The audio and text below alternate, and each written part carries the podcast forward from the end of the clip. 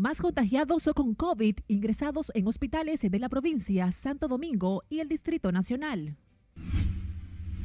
Escasos y caros los medicamentos para tratar la infección con el virus. Es bueno que le den su tiempo para que la gente eh, termine de curarse. Creciente rechazo a resolución que limita a siete días licencias médicas por COVID.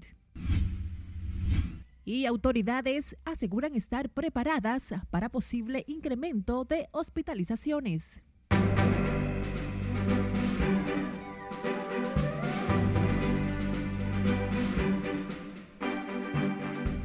Muy buenas tardes, feliz y bendecido lunes 10 de enero, feriado con motivo del Día de los Santos Reyes. Un honor que nos acompañen en esta primera jornada informativa de Noticias RNN. Graciela Acevedo les acompaña.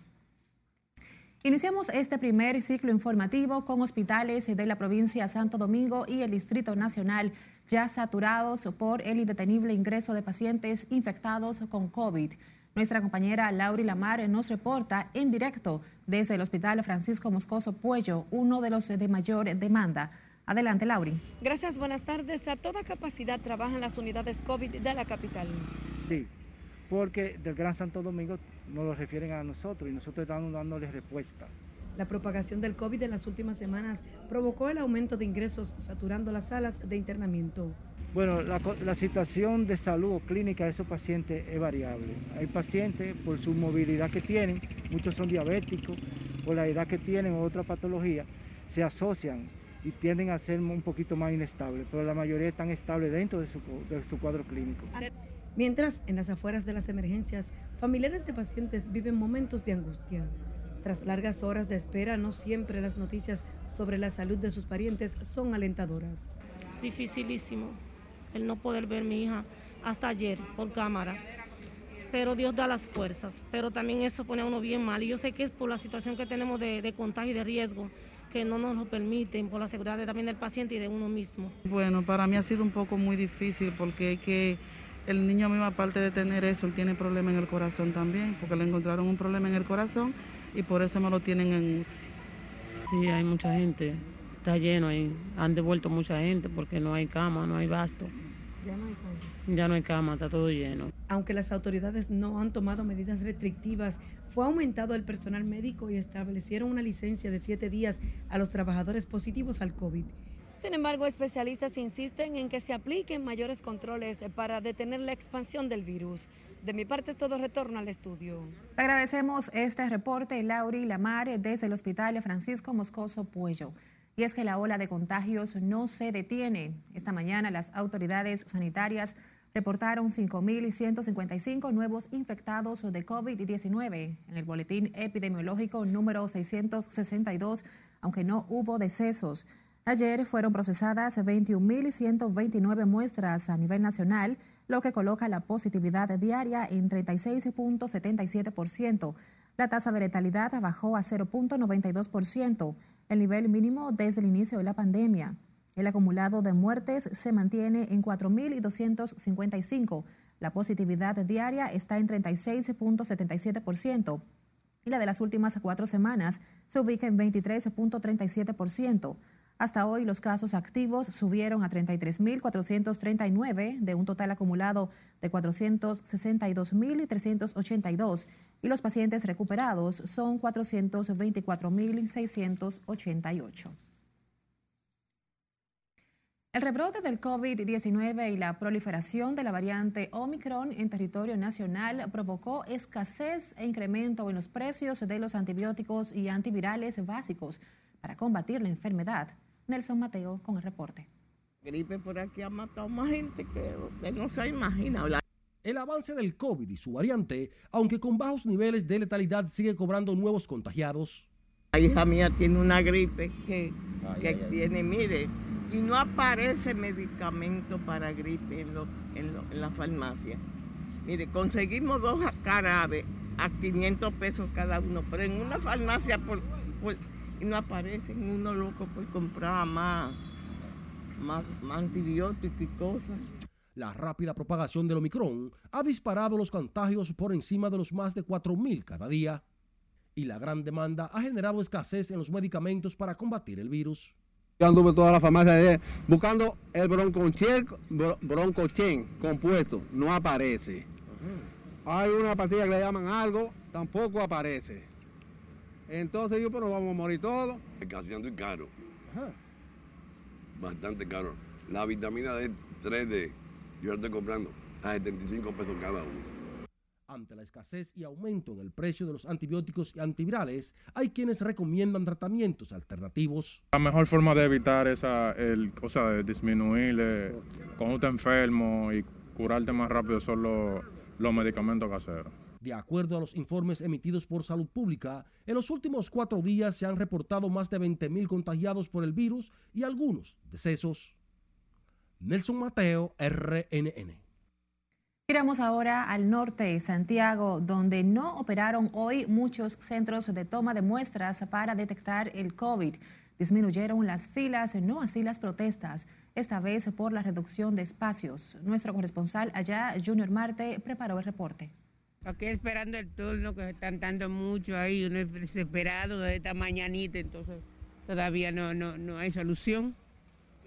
Estamos esperando a ver lo que pasa. Las quejas hoy obedecen a que la mayoría de los centros de vacunación y prueba para detectar el virus estaban cerrados.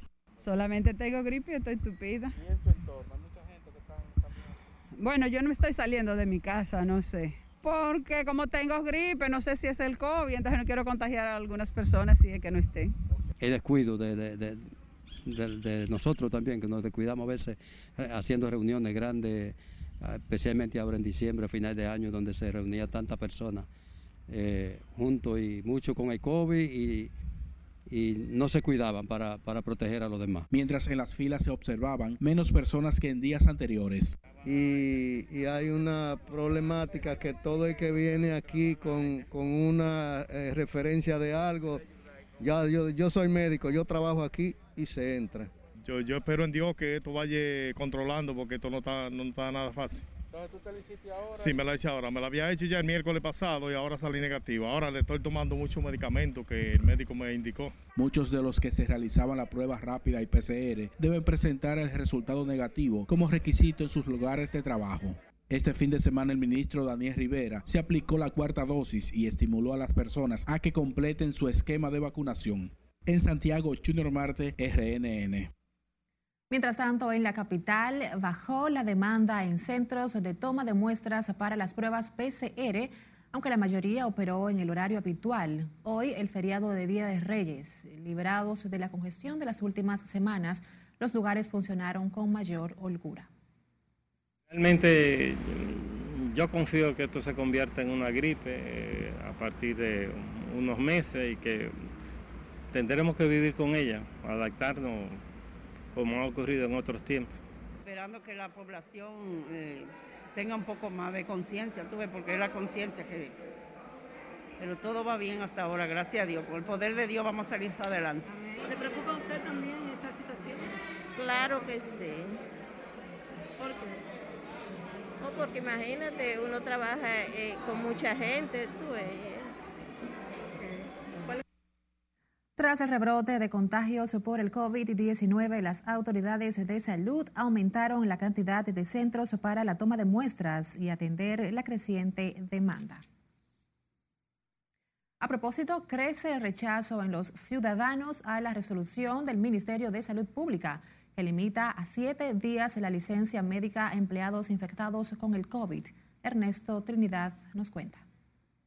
Cada vez son más los ciudadanos opuestos a la medida de las autoridades sanitarias. Cuestionan que pretendan disponer el tiempo necesario para la recuperación a los infectados con el letal virus. Ni estoy de acuerdo.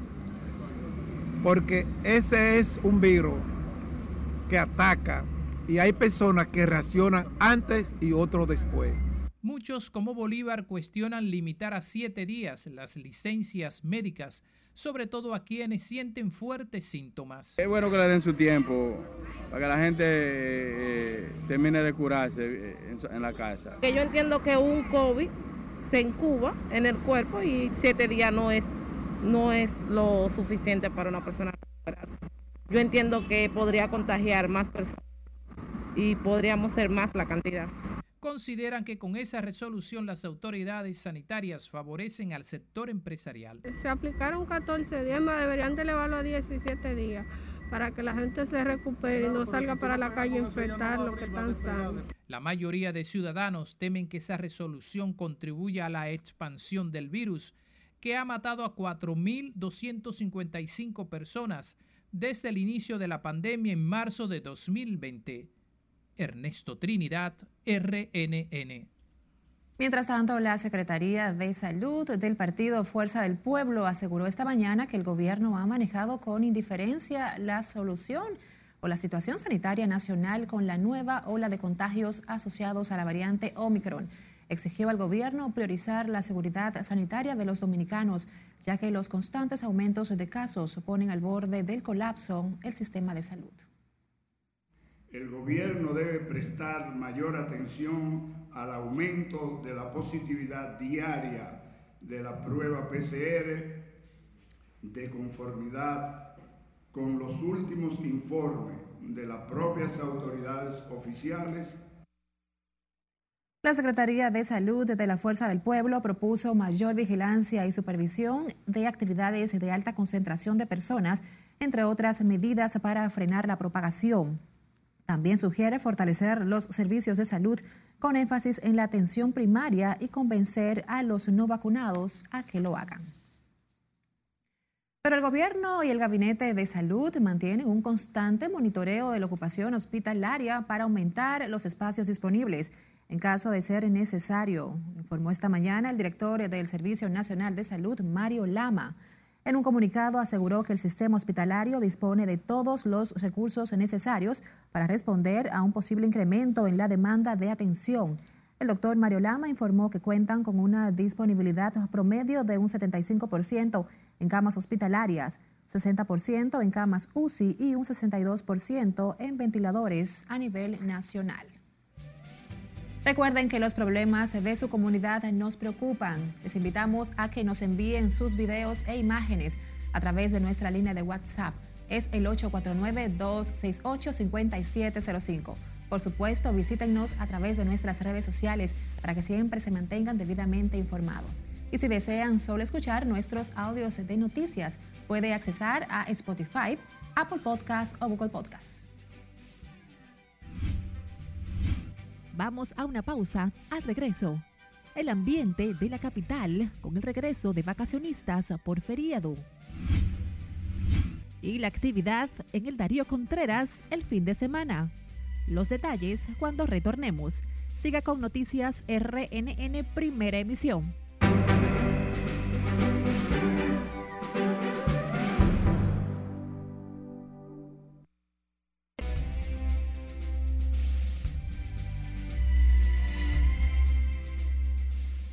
Abrimos nuestra ventana al mundo en el Bronx, New York, estremecido por un incendio que dejó 19 muertos y heridos, considerado la peor tragedia en las últimas dos décadas. Otra masacre en Colombia y la categórica postura del Papa Francisco contra abusos sexuales. Más con Yasmín Liriano en el resumen internacional. El Papa Francisco proclamó hoy que en los crímenes sexuales debe haber una firme voluntad de esclarecimiento examinando los casos individuales para determinar las responsabilidades y hacer justicia. Lo hizo en un mensaje ante el cuerpo diplomático en el tradicional acto de inicio de año Santa Sede. El incendio declarado en un edificio de viviendas en el Bronx, Nueva York, y que deja al menos 19 víctimas mortales, incluidos nueve niños, es considerado el más grave en los últimos 20 años en Estados Unidos y el segundo en este año del 2022 que acaba de empezar. Según investigaciones preliminares, el suceso pudo ser causado por uno de los niños muertos cuando jugaba con un mechero junto a un árbol de Navidad.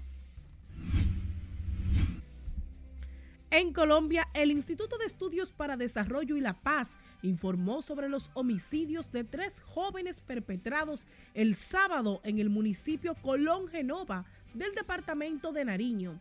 Según los reportes, un grupo armado disparó de manera indiscriminada en lo que fue considerada la cuarta masacre en lo que va del año 2022. El cuerpo de bomberos del estado brasileño de Minas Gerais comunicó que fueron localizados los cuerpos de las dos personas desaparecidas tras el desprendimiento de parte de un acantilado sobre varias lanchas en el municipio de Capitolio. Eso aumentó a 10 el número de muertos. Hay 30 personas heridas y fueron clausuradas las operaciones de rescate. Nueve personas murieron y una decena resultaron heridas, la mayoría niños, con la explosión de una bomba improvisada en el entorno de una escuela en el distrito del Alpur, en la provincia afgana de Nangarhar. Falleció a los 65 años de edad en la habitación de un hotel en California, Estados Unidos. El comediante y actor estadounidense Robert Botzage, famoso por su papel de Danny Turner en la serie Full House, 3x3 en Hispanoamérica y Padres Forzosos en España, y Fuller House, confirmó la oficina del sheriff del condado de Orange. En las internacionales, Yasmín Liriano. Otra información, la emergencia del Hospital Traumatológico Darío Contreras operó con normalidad hoy, feriado por el Día de los Santos Reyes, ante el posible incremento de accidentes u otras urgencias.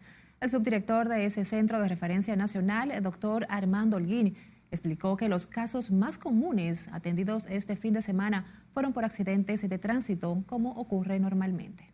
Siempre pasa, porque la educación armamentaria con armas de fuego y situaciones en algunos barrios todavía suceden. ¿Y con las camas, los insumos? Aquí no Estamos, tenemos muchas camas disponibles y no nos falta nada.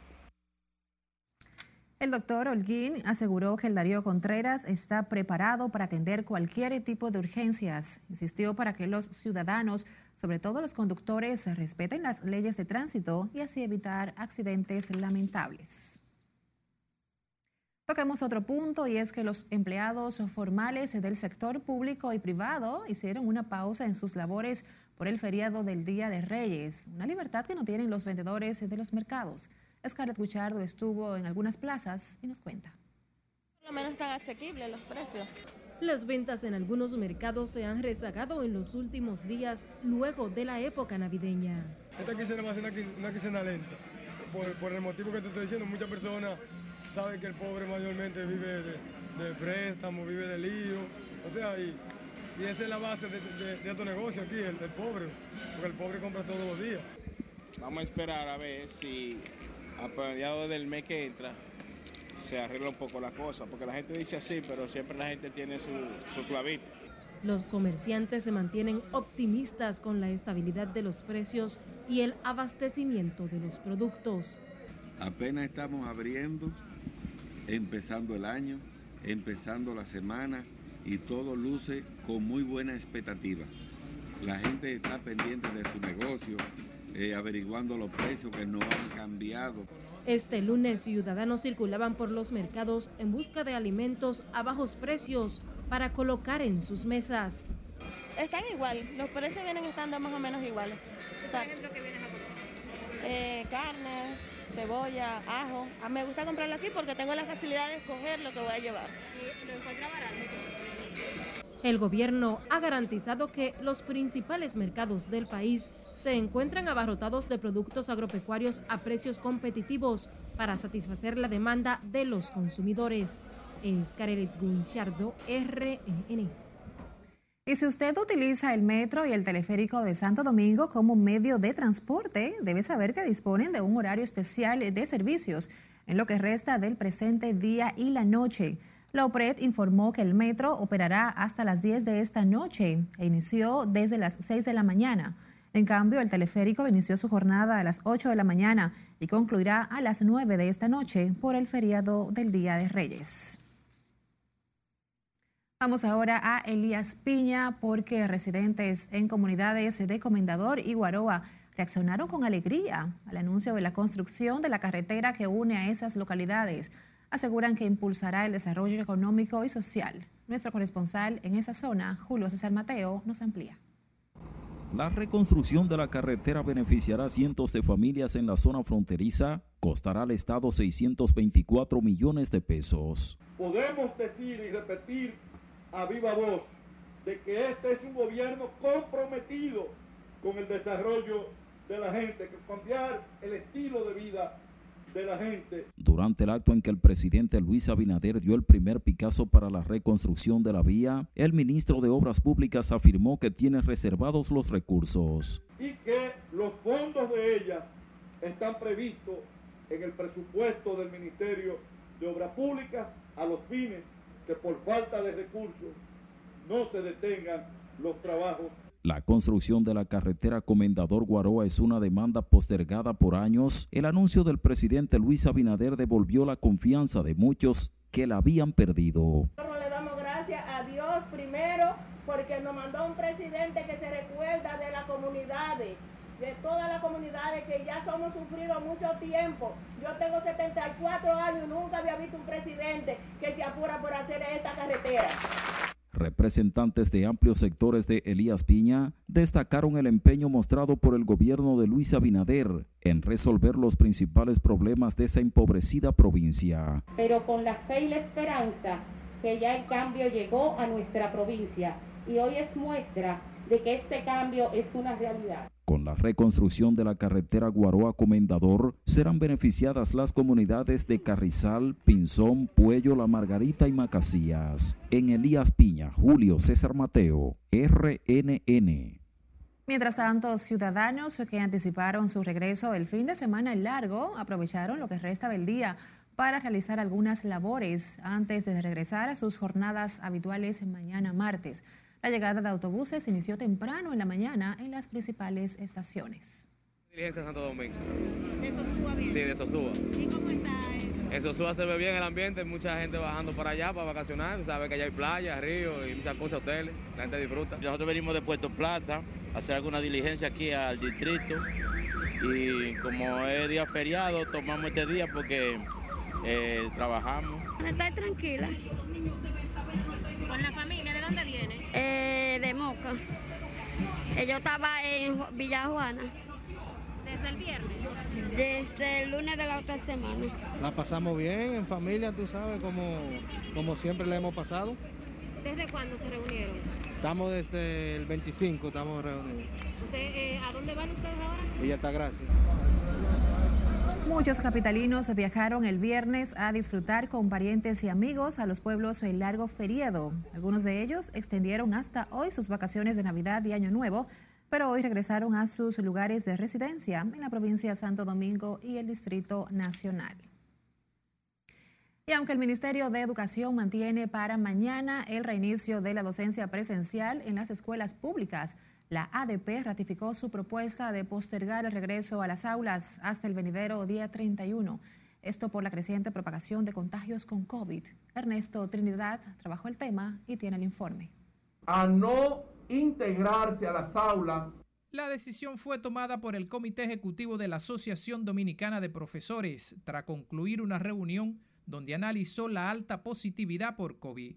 Su presidente Eduardo Hidalgo aseguró que no están dadas las condiciones para un regreso seguro a las aulas. No es del interés del ADP entrar en conflictos con el MINER por este tema. Sin embargo, es nuestra responsabilidad cuidar y proteger y defender a sus afiliados.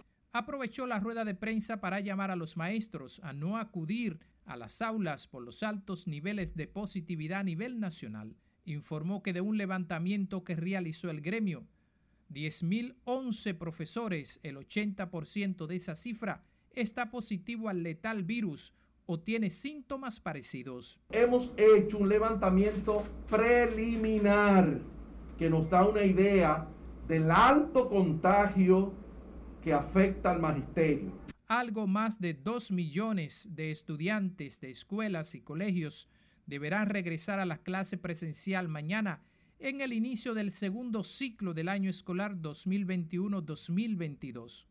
Ernesto Trinidad, RNN.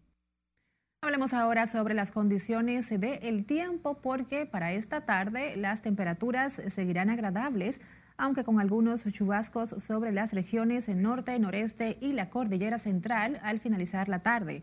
Lo informó esta mañana la Oficina Nacional de Meteorología.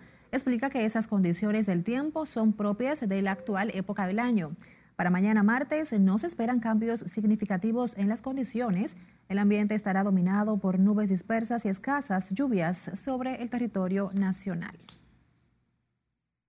Cambio de información, el diálogo para las reformas impulsadas por el presidente Luis Abinader arrancarán de enero mañana con la instalación formal de la mesa temática electoral en la que serán debatidas las propuestas de cambios a las leyes de partidos políticos y régimen electoral. Margaret Ramírez tiene la historia. Se propone la regulación de los plazos de pre-campaña y campaña. El Consejo Económico y Social y la Junta Central Electoral presidirán la mesa temática que debatirá en principio la propuesta presentada por el órgano electoral. La Junta Central Electoral plantea modificar 13 aspectos para evitar traumas de pasados procesos electorales y fortalecer la integridad de las elecciones. La propuesta está enfocada en garantizar la igualdad en la participación de los ciudadanos, fortalecer el régimen del financiamiento y reducir el tope de gastos. Hoy en día existe una tercera vía de reforma a las legislaciones electorales y es aquella en la que se les reconoce, en este caso a los órganos electorales, la posibilidad de impactar el sistema electoral a través del ejercicio de facultades reglamentarias o iniciativas legislativas. La iniciativa de ley modificaría más de 100 artículos de la Ley 3318 de partidos políticos y 1519 de régimen electoral, algunos de ellos considerados como no conforme con la Constitución por el Tribunal Constitucional. La experiencia internacional respecto al funcionamiento de los sistemas electorales plantea la necesidad de que las reformas electorales se lleven a cabo luego de un proceso de análisis y evaluación sistémica postelectoral y a través del cual se puedan corregir y fortalecer ciertos elementos del ecosistema electoral, especialmente luego de celebradas unas elecciones. El proyecto de reforma elaborado por la Junta Central Electoral fue el resultado de consultas con organismos internacionales. Luego del pasado proceso, partidos y organizaciones de la sociedad civil lo ponderan. Con la única condición de rendir el informe al Consejo Superior del Ministerio Público. Aunque aún se desconocen los nombres de los que integrarán los equipos, las mesas temáticas contarán con una representatividad de 10 integrantes del Poder Ejecutivo 15 de los partidos políticos y 12 representantes del CES, 4 por cada sector. Para el encuentro de este martes se tiene previsto acreditar los delegados y definir la metodología de trabajo. Margaret Ramírez, RNN.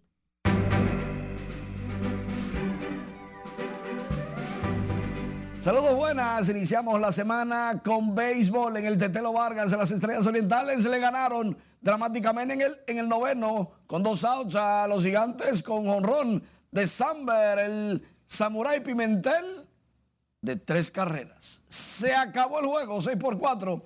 Las estrellas aún viven, los fuertes caen, los gigantes y se cierra más la tabla de posiciones porque en el estadio Cibao, en el séptimo episodio con el juego una por una, Luis Valenzuela conectó este doblete entre Levi Centerfield que remolcó la carrera de la victoria y las águilas derrotaron a los Tigres del Licey cuatro carreras por una y con este resultado comienza el lunes con un empate en el segundo entre Licey Estrellas y las Águilas al acecho a un juego de ellos dos y los gigantes firmes en el primero, pero en la NBA volvió Clay Thompson, ganó Golden State a Cleveland 96 por 82, Thompson consiguió 17 puntos luego de ausentarse por más de dos años de las canchas Curry consiguió 28. Estas y otras informaciones en nuestra página web rnn.com.do y todas las plataformas de redes sociales, incluyendo,